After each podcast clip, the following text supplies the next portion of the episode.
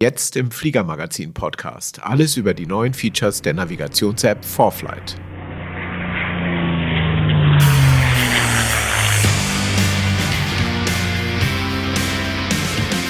Hallo und herzlich willkommen zum Fliegermagazin Podcast, dem Podcast von Piloten für Piloten in der allgemeinen Luftfahrt. Ich bin Thomas Borchert, Chefredakteur des Fliegermagazins und mehr über unser Heft erfahrt ihr unter www.fliegermagazin.de Heft. Herzlich willkommen zur 26. Folge des Fliegermagazin Podcasts, die wir in Zusammenarbeit mit der Navigations-App Forflight machen. Und deshalb haben wir auch einen Gast von Forflight hier, nämlich Wolfgang Österreich. Hallo Wolfgang, herzlich willkommen. Hallo Thomas, danke für den Podcast. Ja, wir wollen ein bisschen reden, denn Forflight zeichnet sich ja dadurch aus, dass sich wahnsinnig oft wahnsinnig viel tut Gibt es da eigentlich einen Plan? Also macht ihr jeden Monat was Neues oder alle paar Monate oder ist das immer mal, wenn es fertig ist? Ja, wir haben natürlich einen Plan. Ähm, der Hintergrund oder der Ansatz, den wir fahren, ist, dass wir permanent das Fliegen leichter und sicherer machen wollen. Zuerst einmal, wir haben jetzt äh, seit zweieinhalb Jahren die Vorflight europäische Abdeckung verfügbar und äh, ich möchte gleich mal die Gelegenheit nutzen, mich bei den vielen tausend äh, Kunden, die seitdem zu Vorflight gewechselt sind, bedanken. Nicht nur natürlich dafür, dass sie mit Vorflight fliegen, sondern auch, dass sie uns ganz viele Hinweise geben, dass sie uns Feedback geben, dass sie uns Input geben. Und dieses äh, Feedback wird natürlich permanent mit eingearbeitet, sodass die App auch letztendlich für den europäischen Markt ähm, ja immer besser nutzbar wird. Das Ganze erfolgt so, dass wir monatliche Updates herausbringen und ähm, jeden Monat kommt irgendetwas hinzu, wobei natürlich Funktionen erst dann in die App übernommen werden, wenn sie fertig sind. Klar. Und jetzt ist es ja so, ihr bietet ja eine kostenlose Probezeit sozusagen. Wenn jemand das vor einem Jahr oder selbst vor einem halben Jahr gemacht hat, wenn ihm da was gefehlt hat oder ihm was nicht gefallen hat oder so, dann muss man ja eigentlich sagen, es lohnt sich, das auch mal wieder zu probieren. Geht das? Kann man irgendwie äh, sich bei euch melden und sagen, ich habe es vor einem Jahr ausprobiert, aber ich würde gerne nochmal? Ich meine, es ist schon klar, dass ihr den Leuten nicht auf diese Weise die App kostenlos geben könnt, aber. ja, also äh, ja, natürlich geht das. Ähm, der einfachste Weg ist, ähm, eine E-Mail an team.forflight.com zu senden unser Support-Team, welches rund um die Uhr verfügbar ist, steht bereit und äh, die Kollegen sind sehr gerne bereit, auch nochmal eine zweite oder auch eine dritte Chance äh, zu ermöglichen, um die App zu testen, um zu zeigen, was wir in der Zwischenzeit getan haben.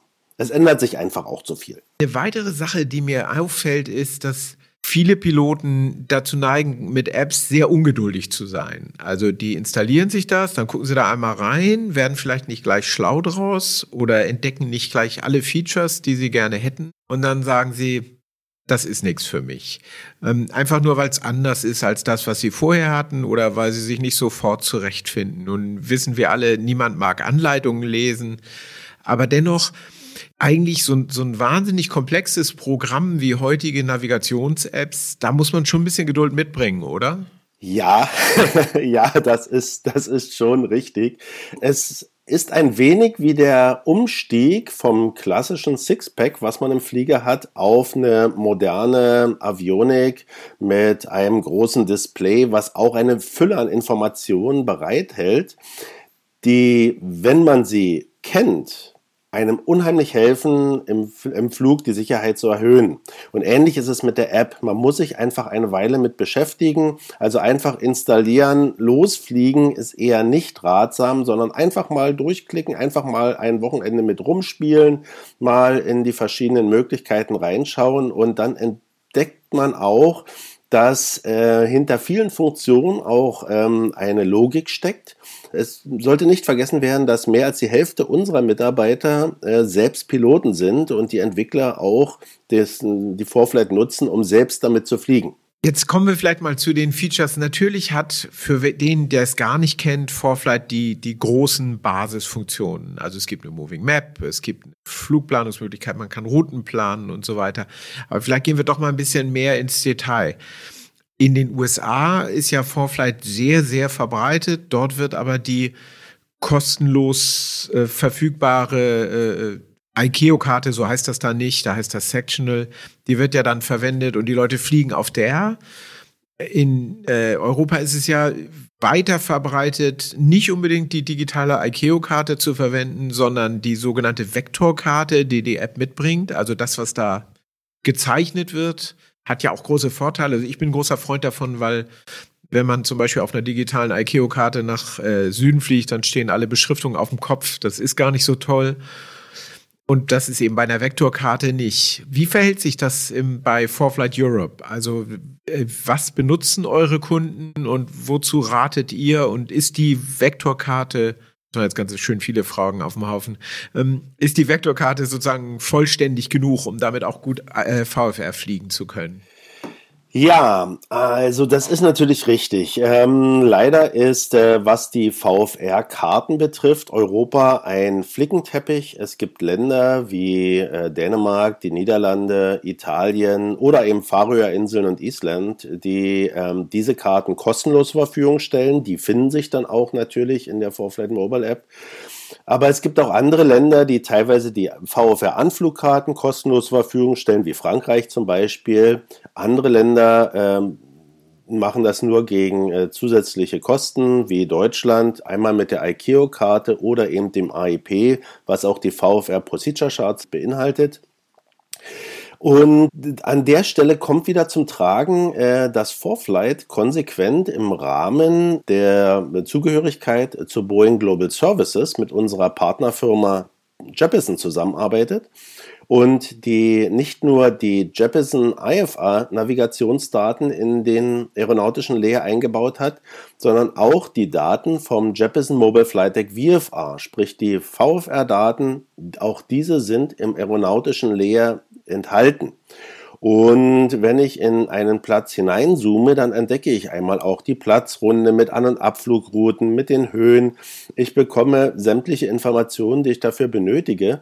Und auch hier ist es wieder ein wenig Training dass man mit dieser Karte fliegen kann. Ich persönlich fliege ausschließlich mit dem aeronautischen Leer, verstehe allerdings, dass ähm, andere Piloten sagen, da fehlt mir was. Hier gibt es wiederum die Optionen, zum einen die Streetmap beispielsweise, die OpenStreetMap mit einzublenden. Aber auch wir haben erkannt, dass es hier durchaus Bedarf gibt und haben im letzten Jahr bereits in der Basismap äh, weitere Punkte wie Mountain Passes, wie äh, Höhenpunkte äh, hinzugefügt. Und äh, auch das wird weiter fortgeführt und wird immer weiter verbessert werden. Das kann ich auch bestätigen. Also wann immer ich mal nach einer Weile wieder neu in die Karte reingucke, dann habt ihr neue Sachen reingetan. Was du gerade sagtest, Höhenpunkte und auch äh, Pässe in den Alpen und so, das sind ja Sachen, die durchaus relevant sind. Genauso auch, das ist ja eine feine Balance, wie viel Ortschaften, Straßen, Eisenbahnen und so ein Kram macht man rein. Äh, was, wann ist es zu viel, wann ist es zu wenig? Und ich glaube, da tastet ihr euch so allmählich ran und es wird immer mehr und an einigen Stellen dann eben auch nicht, mit gutem Grund.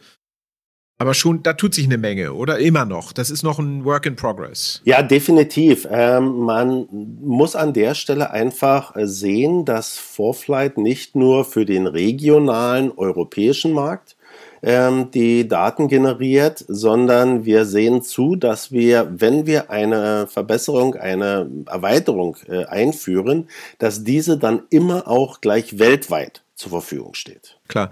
Nun hattest du es eben schon angesprochen. Natürlich kann man, wie in eigentlich allen Navigations-Apps, diese digitalen Zusatzkarten als Add-on kaufen. Ne? Also zum Beispiel die VFR AIP in Deutschland oder die ICAO-Karten oder so, wenn man das möchte. Das geht, aber es kostet halt einfach extra. Das bringt uns zum Geld. Wenn wir jetzt schon dabei sind, reden wir gleich drüber. Ich glaube, es gibt nach wie vor drei Abo-Stufen bei euch. Ne? Kannst du ein bisschen sagen, was welche enthält? Ja, also ähm, gibt drei Abo-Stufen: Basic Plus, Pro Plus und Performance Plus. Alle Subscription-Stufen beinhalten die Jeppesen IFA VFA Navigationsdaten und alle äh, frei zugänglichen Daten, die über Eurocontrol verfügbar sind. Das bedeutet also IFA-Anflugkarten, aber auch äh, VFR-Anflugkarten dort, wo sie kostenlos zur Verfügung gestellt werden. Frankreich ist ja das schöne Beispiel. Genau. Und die Basisfunktionalität, das heißt, die Moving Map habe ich mit drin. Ich kann Weight and Balance Berechnungen machen. Ich habe ein Logbuch, was mitgeschrieben wird. Ich kann meine Flüge planen, kann Flugpläne, IFR und VFR aufgeben und äh, meine Flugzeuge verwalten. Ähm, also alles das geht mit Basic Plus. Pro Plus ist eine Version, die für den etwas ambitionierteren VFR-Piloten durchaus interessant ist. Hier werden ähm, nicht nur die Profilansicht verfügbar, sondern hier gibt es auch solche Funktionen wie den Hazard Advisor, der vor allen Dingen beim Fliegen im Gebirge rechtzeitig davor warnt, wenn man zu nah ans Terrain hinein, hineinkommt oder an Hindernisse eine entsprechende Warnung ja, von sich gibt. Oder eben Synthetic Vision, was durchaus ein Hilfsmittel sein kann, wenn ich mal doch versehentlich irgendwo in Bedingungen komme, in die ich eigentlich nicht kommen wollte, kann mir ähm, dieses Synthetic Vision helfen, wieder heile rauszukommen. Da brauche ich aber einen externen Sensor, ne? Also der die Fluglage liefert, oder? Das ist äh, möglich. Man kann es sowohl mit der eingebauten Avionik als auch mit dem externen Lagesensor verbinden. Aber auch allein das iPad hat ja einen oder ah, das iPhone okay. hat ja einen eingebauten Lagesensor. Der wird genutzt. Und ähm, wenn ich es nicht äh, benutze, um jetzt bewusst irgendwo dort zu fliegen, wo ich es eigentlich nicht sollte, ist dieses Hilfsmittel ausreichend, um letztendlich wieder rauszukommen. Performance Plus letztendlich ist die höchste Stufe. Äh, hier haben wir in der Profilansicht auch die Wetterinformationen mit drinne. Wir haben Performance-Profile für eine ganze Reihe von Flugzeugen, die anhand der Herstellerhandbücher entwickelt wurden. Wir haben entsprechend basierend auf diesen Performance-Daten optimiertes Routing. Wir haben nochmal eine äh, erweiterte Version des Navlogs äh, und alle 3D-Funktionen, die auch durchaus interessant sind, sind dann Bestandteil der Performance Plus Subscription. Also die 3D-Funktionen zum Beispiel, da haben wir mal ein Video gedreht, äh, das werden wir verlinken in den Show Notes. Da kann man ganz schön sehen, äh, wie das funktioniert.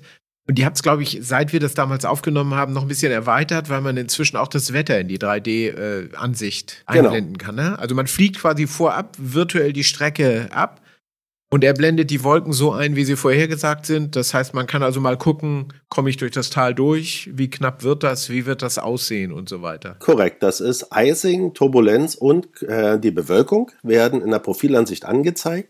Und zwar, wenn man so möchte, in vier Dimensionen. Das heißt, nicht nur entlang der Strecke, sondern auch, äh, wenn ich zwei Stunden fliege, dann ist das dargestellte Wetter am Anfang äh, halt von einer ähm, Abflugzeit und das das äh, Wetter auf der rechten Seite ist dann von der Zeitvorhersage der Ankunftszeit, sodass ich dann tatsächlich auch für den Flug die tatsächliche Vorhersage habe. Ja, genau. Das haben wir im Video noch nicht. Da gibt es das Wetter noch nicht. Aber immerhin, wir haben schon äh, mal so einen Vergleich zwischen realer Ansicht und virtueller Ansicht. Und es ist tatsächlich hilfreich gewesen auf dem Flug, den wir da gemacht haben. Mhm. Was ihr ja auch neu eingeführt habt, was ich wahnsinnig spannend finde, eines der großen Probleme für VFR-Piloten ist ja immer, wie erkenne ich, ob das Wetter fliegbar ist, ein bisschen weiter voraus. Üblicherweise findet man drei Tage relativ leicht, aber ihr guckt wesentlich weiter in die Zukunft. Ja, das ist, ähm, wir haben einen Vertrag beschlossen mit einem Anbieter, der uns weltweit Wetter zur Verfügung stellt, und zwar für einen zehn Tage Forecast, also zehn Tage Vorhersage. Und hier sehe ich nicht nur die vorhergesagten Sichten, Bewölkerung, Be Bewölkungsverhältnisse, äh, Temperaturen, Niederschläge, sondern äh, basierend auf dem NOAA-System sehe ich auch unten in einem kleinen Bank farblich markiert, ob das VFR oder IFR-Bedingungen sind und kann somit äh, schon für einen längeren Zeitraum abschätzen, ob der Flug machbar sein wird. Mit der Unschärfe, die eine 10-Tage-Vorhersage natürlich mit sich bringt. Ganz klar. Aber es ist tatsächlich so, dass man jeden beliebigen Ort auf der Moving Map anklicken kann und dann kriegt man das Wetter für da, für 10 Tage im Voraus. Das finde ich schon ziemlich cool, muss mhm, ich sagen. Ja. Ähm, Weil es halt diese Planung in die weite Zukunft sehr leicht möglich macht. Mhm. Klar, man kann bei euch auch ein GAFOR einblenden äh, in die Karte. Man sieht dann die, die eingefärbten Gebiete und so weiter. Noch schöner finde ich eigentlich dort, wo Routen äh, vorhergesagt werden im GAFO. Das ist ja gerade in den alpinen Ländern der Fall, wo die halt die Routen, die durch die Alpen führen, als GAFO-Routen definiert haben. Auch das kriegt man direkt in der Moving Map angezeigt. Ne? Ja, das ist richtig. Also wir arbeiten natürlich nicht nur mit weltweiten Anbietern zusammen, sondern auch mit den nationalen und regionalen Anbietern wie der deutschen, äh, dem deutschen Wetterdienst oder eben entsprechend Austro Control, äh, Skyguide und äh, bekommen entsprechend die GAFOR Flächenvorhersage für Deutschland. Frankreich hat dieses Produkt leider eingestellt. Ach, tatsächlich. Okay, da gibt es kein GAFOR mehr. Ist kein GAFOR mehr, nein. Die Routenvorhersage, und das ist äh, gerade, wenn man durch die Alpen fliegt, sehr interessant, äh, gibt es halt für ähm, Österreich, die Schweiz, Slowenien und Kroatien. Ja, und da kann man dann seine Route tatsächlich sehr schön entlang der eingeblendeten GAFOR-Routen planen und äh, äh langziehen. Genau. Man sieht dann auch, wo die da durch die Täler gehen und wie das gemeint ist und so. Jetzt haben wir eben von den Abo-Stufen geredet. Vielleicht sollten wir nochmal die Preise eben dran schreiben, wenn du sie im Kopf hast. Ja, das hängt ein bisschen davon ab, aus welchem Land ich letztendlich äh, das Ganze kaufe, weil die Mehrwertsteuer wird entsprechend des Herkunftslandes natürlich äh, berechnet und äh, ja, das ist einfach so.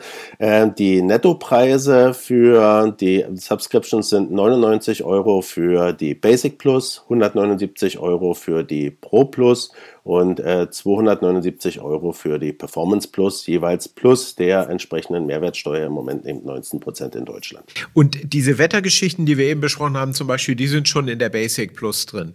Ja, es äh, also von von der Flugplanung her, von der Flugplanaufgabe oder vom Wetter sind keine zusätzlichen Kosten äh, erforderlich. Alles das ist enthalten. Bei der Performance Plus hat man halt diesen Luxus der sehr exakten Flugzeugprofile, die einem wirklich, ich habe das ausprobiert, auf den Liter genau ausrechnen, äh, mit wie viel Sprit man da ankommt und in welcher Höhe der Wind am besten ist und solche Geschichten.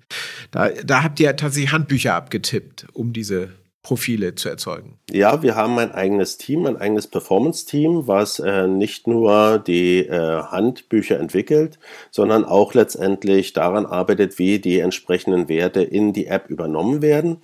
Das heißt also, wenn ich in einem Handbuch äh, Werte habe für ein bestimmtes Abfluggewicht, für eine bestimmte Höhe und dann wieder eine nächste Tabelle für ein anderes Abfluggewicht. Dann äh, interpoliert die App automatisch für das tatsächliche in der Flugplanung angegebene Gewicht die Werte und die aktuellen Temperaturen und ermittelt die tatsächlich geflogene Performance. Und das ist in der Tat so. Also ähm, als wir 2018 nach Oshkosh geflogen sind, hatten wir auf den langen Legs fünf Stunden Flugzeit. Die Flugzeit stimmte bis auf ein wenige Minuten und der Kraftstoffverbrauch plus minus zwei Liter und das mit einer 2-Mod. Das ist schon beeindruckend. Zu dieser, ich glaube, das ist auch ein Performance Plus Feature, nicht? Äh, gehört ja auch die Möglichkeit, Start- und Landestrecken zu berechnen. Oder kriegt man das auch schon in den niedrigeren Stufen? Nein, äh, weil Voraussetzung für die Start-Lande-Berechnung ist, die sind die Performance-Profile. Und basierend auf diesen Performance-Profilen kann ich tatsächlich dann auch wiederum anhand der Temperaturen der aktuellen Bedingungen am Platz die entweder aus dem Area Forecast genommen werden oder aber auch die ich manuell natürlich einfügen kann, werden dann basierend auf dem in der Flugplanung angegebenen Gewicht mit Kraftstoff, Personen an Bord, Gepäck, allem drum und dran, werden die äh, Start- und Landestrecken berechnet. Aber auch solche Geschichten wie eben bei der 2-Mod One Engine in Operating äh, Performance ähm, oder Accelerated Stop Distance. Also je nachdem, was die Handbücher hergeben, diese Werte werden entsprechend berechnet. Ich kann auch angeben, auch hier hängt es wieder ein bisschen ab äh, von den Handbüchern, was für Landebahnverhältnisse ähm, ich zur Verfügung habe. Ob, es gibt Handbücher, die sagen nur trocken oder nass oder fester Untergrund, weicher Untergrund. Es gibt aber auch Handbücher, die das viel detaillierter machen. Diamond Aircraft zum Beispiel, da kann ich sogar die Grashöhe entsprechend mit eingeben. Es wird automatisch berechnet. Und wenn mir das alles nicht ausreicht, habe ich trotzdem die Möglichkeit, einen Safety-Faktor hinzuzufügen und kann dann entsprechend individuell auch nochmal die Berechnung äh, so anpassen, dass sie meinen persönlichen ähm, Leistung oder der Leistung des Flugzeugs entspricht. Weight and Balance geht sowieso, ist klar. Weil wir gerade bei der Flugvorbereitung sind, sozusagen. ARP-Anflugkarten sind ja eine Sache, die sehr schön ist. Ähm, habt ihr denn auch die, die vollen Texte der ARPs da drin? Also diese Part, Scan und En-Route und was man da so braucht? Also für IFR sind diese Daten ähm, komplett vorhanden. VFR ist es wieder so, dass äh, beispielsweise es gibt die äh, von der DFS das ähm, AIP VFR, welches äh, zur Verfügung gestellt wird. Das beinhaltet allerdings nur den Part Aerodroms. Ah, okay. Und nicht äh, Enroute äh, und Gen. Jetzt haben wir eben schon von IFA geredet ein bisschen. Vorflight ist tatsächlich so ausgerichtet, dass ihr eigentlich beides bedienen wollt. VFR genauso wie IFA fliegen. Ja, das liegt in der Natur der Sache. Äh, das ist eine europäische Eigenheit aufgrund dessen, dass es in der Vergangenheit sehr schwer war und sehr aufwendig war, das Instrument Rating zu erwerben ist der Anteil von Instrument-Rated-Piloten in Europa relativ gering. Das ist in den USA, dem Herkunftsland von Vorflight, ganz anders. Dort ist es völlig normal, dass der nächste Schritt nach dem VFR das IFR ist. Und dort eine App nur für IFA oder VFR anzubieten, würde keinen Sinn machen. Und daher sind die Gene so in der App, dass wir sowohl VFR und IFA-Piloten gleichermaßen bedienen. Nun gibt es ja aber in Europa diese interessante Thematik der Routenfindung. Also man muss ja immer eine Route finden, die vom europäischen Flugsicherungscomputer äh, angenommen wird, die also CFMU-konform ist, so heißt das. Wie habt ihr das gelöst? Ja, das hat Vorflight so gelöst, indem in Vorbereitung des europäischen Auftritts äh, im Jahr 2016 eine dänische Firma, Aviation Cloud, gekauft wurde.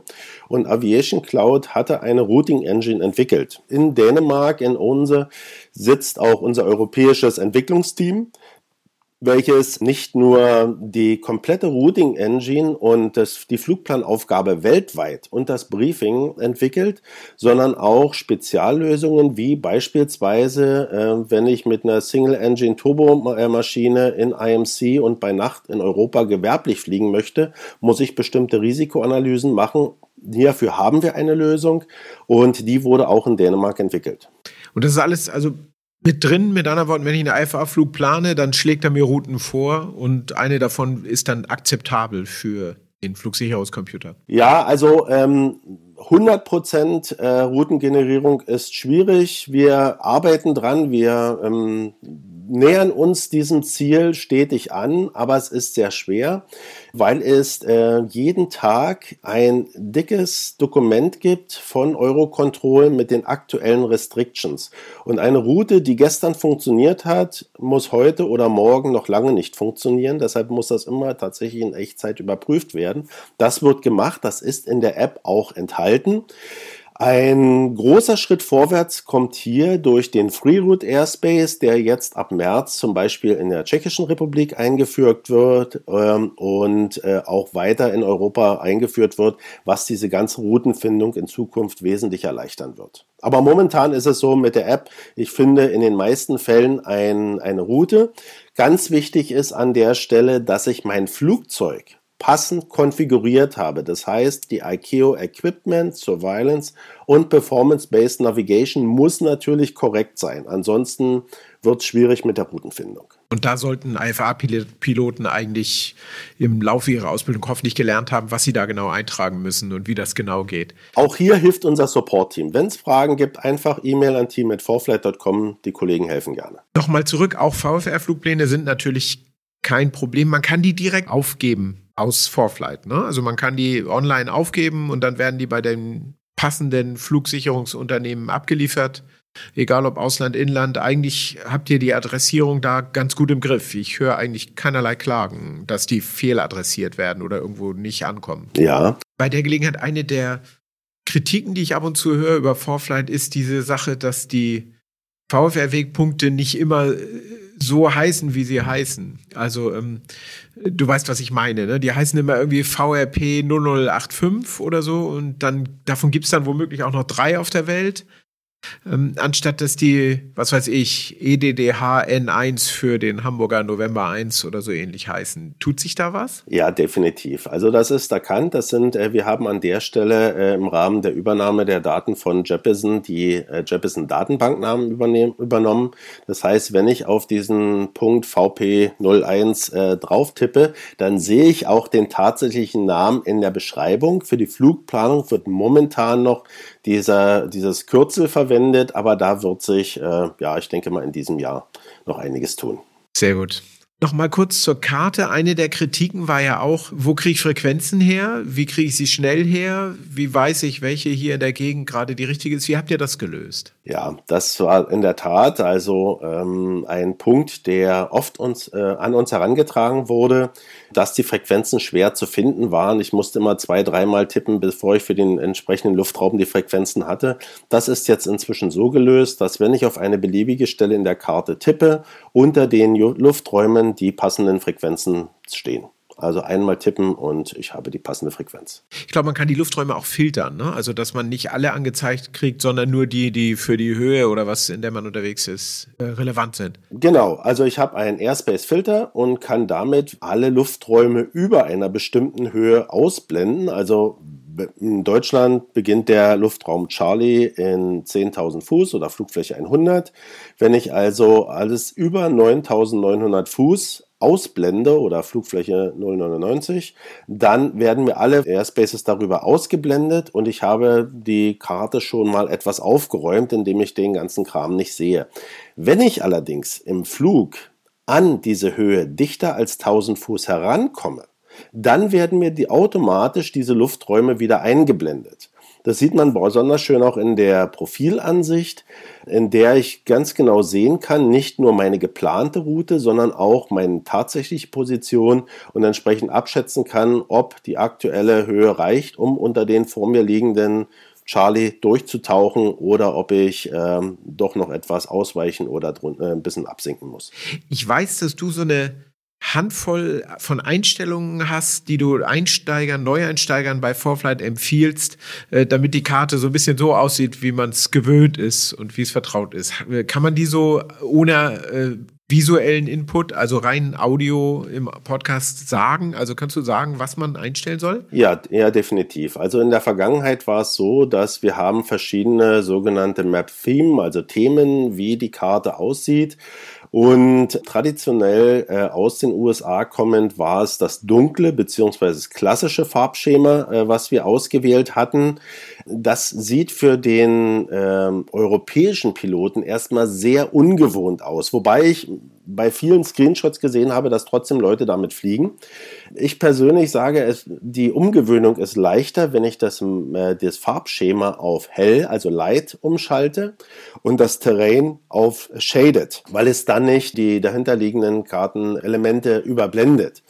Äh, also das sind die zwei Einstellungen. Einfach in der Kartenansicht auf das kleine Zahnrad tippen, das Map-Theme auf Light, Terrain of Shaded und dann sieht die Karte schon viel mehr äh, wie das aus, was ich gewohnt bin. Für Neueinsteiger, die in Europa die App installieren, wird diese Einstellung äh, schon automatisch voreingestellt. Ah, okay. Wir hatten vorhin davon geredet, dass ja Wetter automatisch geladen wird. Ähm, das gilt auch für Notems. Ne? Die werden ja auf der Karte angezeigt, wenn es sich um luftraumrelevante Notems handelt. Richtig. Das war auch eine Innovation, die haben wir zuerst in Europa eingeführt, da ähm, Europa ähm, ja in der, im gesamten Kontinent die ICAO-NOTAM-Formate verwendet und alle NOTAMs, die geografische Informationen enthalten, werden entsprechend ausgewertet und auf der Karte dargestellt.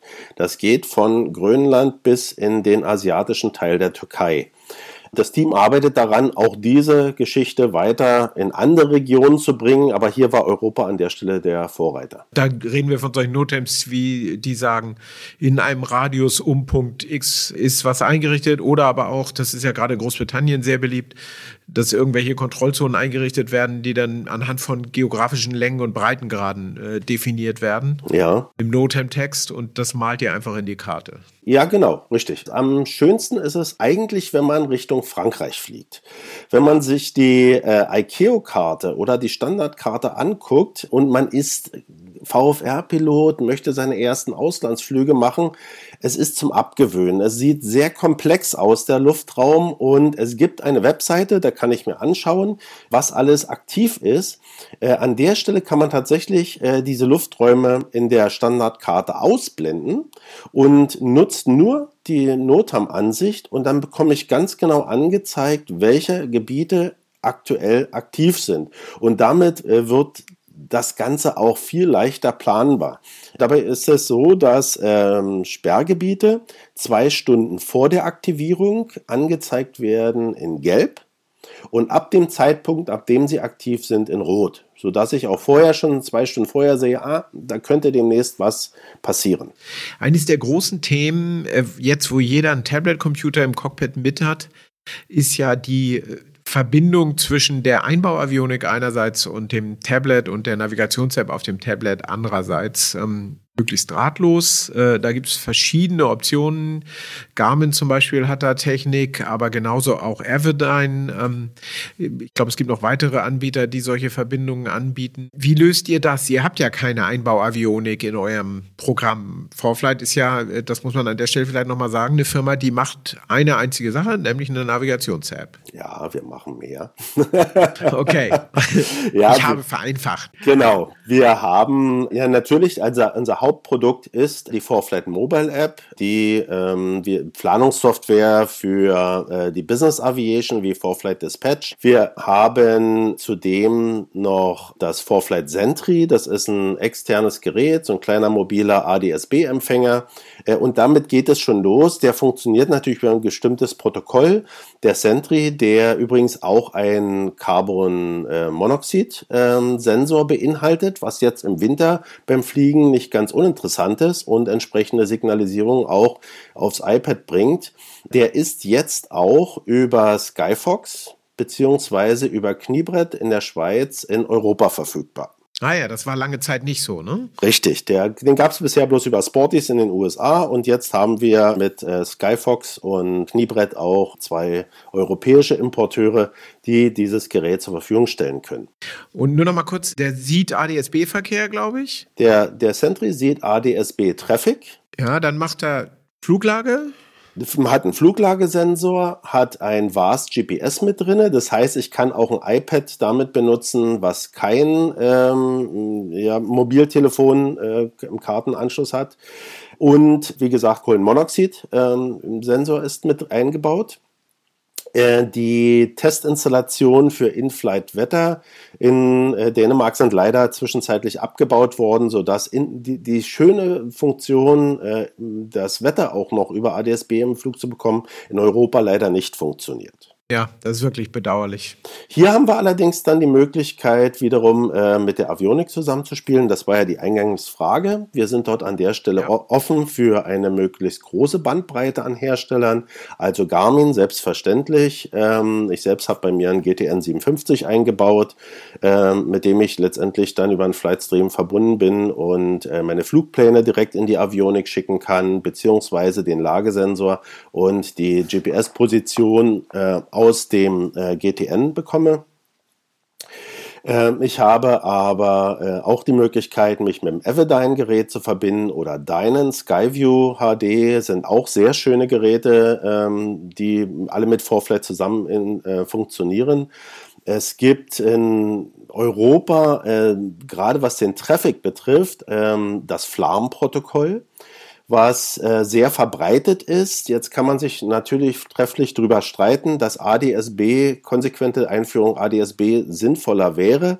Aber wir leben ja nicht in einer Welt wünscht dir was, sondern in der Tat hat sich Flam in vielen äh, Bereichen, äh, Segelflug, äh, ultraleicht, äh, aber auch im Motorflug äh, durchgesetzt, beziehungsweise ist weit verbreitet.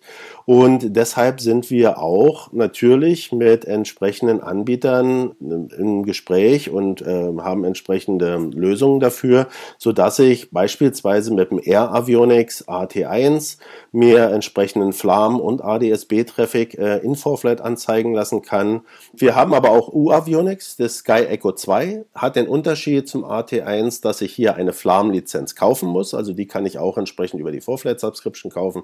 Aber man sieht schon, oder äh, auch für ältere Geräte, die einen Power Flam mit drin haben, die können über entsprechendes Air Connect WLAN äh, können sie entsprechend die Flam-Ziele in Forflight darstellen, sodass wir auch die ansprechen, die praktisch diese Geräte schon seit längerer Zeit eingebaut haben. Und wenn wir schon bei externen Geräten sind, ich glaube auch diesen In-Flight-Wetterempfänger von Golze, äh, der ja in Deutschland äh, sehr beliebt ist, äh, auch den supportet ihr. Das heißt, dessen Radarbild wird bei euch dann zum Beispiel reingeladen ins System. Richtig, ja, mit dem Sebastian Golze äh, bin ich auch persönlich bekannt und ähm, benutze seit vielen Jahren das ADL 200, welches äh, ADSB Traffic anzeigt, aber eben auch über eine entsprechende Satellitenverbindung das Rad die aktuelle Radarinformation bzw. Meta- und TAF-Vorhersagen äh, mir direkt ins Cockpit bringt und die kann ich dann letztendlich auch in Vorflight darstellen, sodass ich äh, während des Fluges auch strategisch entsprechend entscheiden kann, ob das Ziel noch zu erreichen ist oder ob ich eventuell eine, äh, ein Reroute fliege. Jetzt habt ihr auch, glaube ich, im Laufe des vergangenen Jahres ja noch eine weitere Möglichkeit eingeführt, Traffic anzuzeigen, nämlich Traffic, den ihr euch aus dem Internet ladet und zeigt die dann äh, tatsächlich im Vorflight äh, auf der Moving Map an. Ja, es ist kein Tool, was man während des Fluges benutzt. Äh, deswegen wird es auch im Flug abgeschaltet. Der Internet-Traffic, wir arbeiten hier mit FlightAware zusammen. Und äh, dabei werden ADS-B-Ziele weltweit angezeigt. Ich kann mir also über meinen speziellen Platz, von dem ich fliegen möchte, anschauen, was ist da heute eigentlich los. Ich kann auch die Flugzeuge anhand ihrer Kennung äh, sehen, beziehungsweise mit ihrer Flughöhe, Geschwindigkeit für Flugzeugbesitzer, äh, die gerne das Kennzeichen verbergen wollen. Das ist, überhaupt, das ist überhaupt kein Thema. Die können das bei äh, FlightAware beantragen. Ist leider so, dass das äh, eine Opt-out-Geschichte äh, ist. Ich muss also schreiben, wenn ich nicht dargestellt werden möchte. Diese Flugzeuge werden dann als Private dargestellt und äh, dann aber auch mit Höhe und Geschwindigkeit. Und dann sehe ich, da ist jemand und ich kann mir aber trotzdem Überblick verschaffen, was ist da heute los. Am Schluss müssen wir, glaube mal auf ein Feature kommen, das mir wahnsinnig lieb ist. Vorflight ist extrem gesprächig.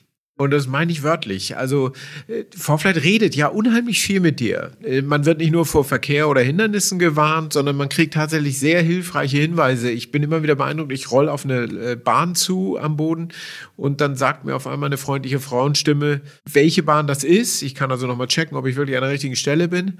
Und die sagt mir auch noch, wie viel Runway ich denn von hier aus noch über habe. Also tatsächlich so und so viel Meter remaining. Das finde ich sehr cool, muss ich sagen. Ja, das, äh, das sind halt diese Sicherheitsfeatures, äh, die mit drinne sind. Ich, ich bekomme nicht nur die Landebahninfo oder Startbahninformationen angesagt, sondern kann es entsprechend gleich auch mit meiner Startstreckenberechnung vergleichen, kann sofort checken, stimmt das Ganze, passt es heute bei diesen Witterungsbedingungen. Genauso wie ich mir die Checkliste vorlesen lassen kann. Also Ziel ist es, den Piloten von Aufgaben zu entlasten, und ihm zusätzlich die Informationen zur Verfügung zu stellen, die er für die sichere Flugdurchführung benötigt. Ja, und selbst die härtesten Kritiker einer Bluetooth-Verbindung am Headset werden wegen Musik und so, werden, glaube ich, für dieses Feature dann vielleicht doch Freunde äh, einer solchen Anbindung des Headsets an das Tablet, glaube ich. Ja, das Schöne ist, man kann gleichzeitig Musik hören und bekommt die Warnungen trotzdem rein. Ist der. Geht doch. Jetzt haben wir den Flug vorbereitet, wir haben ihn auch geflogen, ähm, jetzt sind wir wieder gelandet. Ich glaube, ihr habt auch ein Logbuch, oder? Ähm, also es werden zumindest erstmal die Flüge aufgezeichnet, Start, Landung, die Strecke wird aufgezeichnet, die geflogene Flughöhe, Geschwindigkeit, alles das kann ich mir anschließend im Tracklog auch anschauen. Ich habe auch die, diverse Möglichkeiten, mir die Darstellung anzupassen. In den USA ist es so, dass die Zeiten dezimal, also 3,2 Stunden aufgeschrieben werden. Wir wollen es ganz genau wissen. Wir wollen wissen, das sind drei Stunden 11,5 Minuten gewesen. Ja. Und ich kann beide Möglichkeiten, also Stunde, Minute beziehungsweise Dezimal, mir einblenden und entsprechende Reports erzeugen. Ich kann äh, entsprechend mir einstellen, welche Felder für mich relevant sind. Die wenigsten werden mit einem Nachtsichtgerät rumfliegen, aber für die, die das haben, auch da kann ich ein entsprechendes Feld einblenden. Ich habe meine, äh, meine Starts, meine Landungen mit aufgezeichnet und kann letztendlich dann auch mir äh, beispielsweise ein Endorsement Content vom Fluglehrer, der auch Vorflight benutzt, abzeichnen lassen, digital. Ja, die amerikanischen Behörden akzeptieren das auch tatsächlich ohne jedes Klagen. Ich glaube, in Europa sind wir noch nicht ganz so weit. Na, wir haben ja jetzt erstmal die Möglichkeit, ein elektronisches Flugbuch zu führen. Das ist ja schon mal, hurra, ein großer Fortschritt. Ja, so sehe ich das auch, ja. Was haben wir vergessen an, an wichtigen Features, die ihr so im Laufe des letzten Jahres reingeholt habt? Ja, es sind ähm, große und kleine Geschichten. So ein paar kleine Geschichten, die mir persönlich aufgefallen sind. Beispielsweise, wir haben über die ganz vielen Funktionen gesprochen, die die App nicht nur in der Flugplanung, sondern auch während des Fluges zur Verfügung stellt. Wir alle wissen, da ist ein kleiner äh, äh Computer drin in so einem Tablet und äh, der arbeitet vor sich hin. Und gerade im Sommer ist die große Gefahr, was passiert eigentlich, wenn mir die Sonne den ganzen Morgen aufs äh, Tablet scheint scheint und dann in der entscheidenden Phase des Fluges das äh, Tablet abschaltet. Hier haben wir eine Overheat Warning eingebaut. Das heißt, ich werde rechtzeitig gewarnt, wenn das äh, iPad überhitzt, sodass ich noch rechtzeitig anfangen kann, entweder Funktionen abzuschalten oder aber einfach mal die, die Lüftung aufs iPad äh, zu richten und das äh, iPad zu kühlen. Wo wir schon bei Ausfällen sind, ähm, sag noch mal kurz was zu den Lizenzen. Äh, die Lizenz erlaubt ja die Installation auf mehreren Geräten, sodass man dieses Backup-Thematik auch gleich gelöst hat. Ganz genau. Also ähm, es ist so, die EASA-Regeln sagen, man sollte ein geeignetes Backup dabei haben. Das kann natürlich ganz klassisch eine Papierkarte sein. Ja, gar keine Frage. Aber da wir halt in der elektronischen Welt leben, gibt es die Möglichkeit, mit allen drei Lizenzstufen drei Geräte äh, beispielsweise zwei iPads, ein iPhone mit dem Account zu verbinden. Die Daten werden alle synchronisiert zwischen den Geräten. Das heißt, wenn es dann doch mal kommt, es fällt mir runter, geht kaputt oder wie auch immer, kann ich das zweite Gerät nehmen und kann es starten und habe dann alle Informationen auch auf diesem Gerät. Was habt ihr noch an schicken Features? Also äh, neu eingeführt, beispielsweise bei den Wettervorhersagen. Wir hatten ja schon immer die Vereisungs- und Turbulenzvorhersagen. Neu hinzugekommen sind die Bewölkungsvorhersagen und zwar weltweit. Der 10-Tage-Forecast, den hatten wir schon. Wir haben die äh, Routenerzeugung in der Form besser konfigurierbar gemacht, indem wir die Möglichkeit gegeben haben, eigene Bedingungen in die Routenplanung mit einzufügen. Das heißt, ich möchte ab einem bestimmten IFA-Pickup-Punkt fliegen, ich möchte über einen bestimmten Punkt fliegen, ich möchte bestimmte Flüge, äh, bestimmte Punkte nicht überfliegen. Ich möchte in Richtung Süden fliegen, aber die ähm, ja, ATC in Frankreich äh, ist mal wieder am Streiken. Dann kann ich sagen, ich möchte die Fluginformationsregion ausblenden. Solche Geschichten. Was kommt denn in diesem Jahr? So alles. Kannst du uns da schon was verraten? Ja, es bleibt spannend. Äh, Sicherheit ist natürlich auch in diesem Jahr wieder ein ganz großer Punkt. Das heißt, äh, wir werden auch weiter die Produkte für das Wetter verbessern. Wir werden ähm, an der Stelle weitermachen, wo es äh, um Start-Lande-Performance gibt. Dort äh, werden wieder neue Sachen hinzukommen.